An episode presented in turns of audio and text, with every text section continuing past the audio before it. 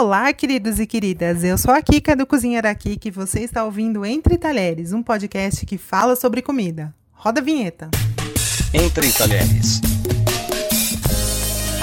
Num dos episódios anteriores, eu ensinei a fazer risoto em casa, mas eu acabei percebendo que tem muita gente que ainda não sabe fazer um arroz branco básico soltinho. Eu mesma, para falar a verdade, aprendi a fazer risoto primeiro e um monte de coisa elaborada antes de aprender a fazer um arroz bem feito. E o arroz é um dos pilares da nossa alimentação. Ele é neutro, ele é versátil e no episódio de hoje, então, eu vou falar sobre os tipos de arroz e também vou te ensinar os segredos para fazer um arroz soltinho e para fazer arroz integral. E existem vários tipos de arroz. O mais comum aqui no Brasil é o agulhinha, que fica bem soltinho, mas ao redor do mundo a gente tem outras variedades, cada uma com as suas características especiais. Hoje Hoje, felizmente, a gente encontra alguns tipos diferentes com alguma facilidade no mercado. O arroz parboilizado já foi pré-cozido. Os grãos passam por um processo de fervura que garante que uma parte dos nutrientes da casca são integrados à camada interior, daí a coloração amareladinha que ele possui. Esse processo, por si só, faz desse arroz uma opção mais saudável do que o arroz branco. O cozimento dele é semelhante ao do grão comum. A diferença é que a receita leva um pouquinho mais de água e um pouquinho menos de óleo. Já no arroz integral, o grão não passa pelo processo de refinamento e nem é polido, só é retirada a casca. E por não ser refinado, o arroz integral concentra mais nutrientes, então acaba sendo uma opção mais saudável. Ele também possui baixo índice glicêmico, isso quer dizer que o carboidrato dele demora mais tempo para ser absorvido pelo organismo. E além disso, o arroz integral contém mais fibras, que dão uma sensação maior de saciedade. Do arroz para risoto a gente já falou aqui. A gente tem o arroz arbóreo, o carnaroli e o vialone nano. Como eles liberam amido durante o cozimento, eles acabam ficando bem cremosos. Tem também o arroz basmati, que eu amo de paixão. Ele é levinho e por isso ele combina com pratos com uma pegada mais oriental ou com temperos mais fortes. Ele tem um aroma adocicado, os grãos são mais longos e eles têm menos amido do que o arroz tradicional.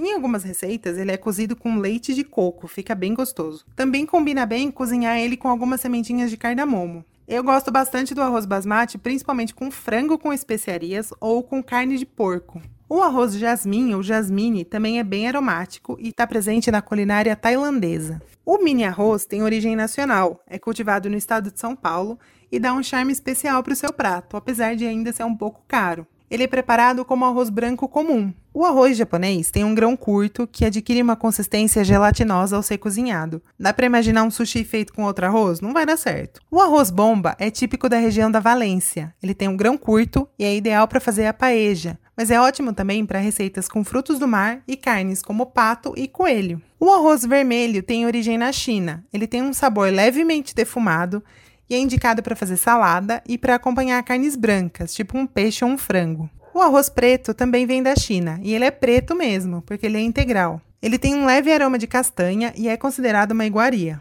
Mas vamos ao que interessa, né? Bora fazer um arroz soltinho. Para fazer arroz agulhinha, eu uso uma medida de arroz para duas de água. Uma medida pode ser uma xícara, um copo, uma tigelinha, o que você tiver por aí. Refoga meia cebola em um fiozinho de óleo com uma colher rasa de sal. Quando a cebola começar a ficar transparente e começar a murchar, você coloca os grãos. E se for um arroz de boa qualidade, nem precisa lavar refoga um pouquinho e coloca água fria. O meu segredo para fazer um arroz soltinho é colocar uma colher de sopa de vinagre branco ou de suco de limão junto com a água. O ácido vai agir no amido e o arroz vai ficar solto até o fundo da panela. E não precisa de muito óleo, só o suficiente para refogar a cebola mesmo. Aí você tampa a panela e deixa no fogo alto até a água ferver.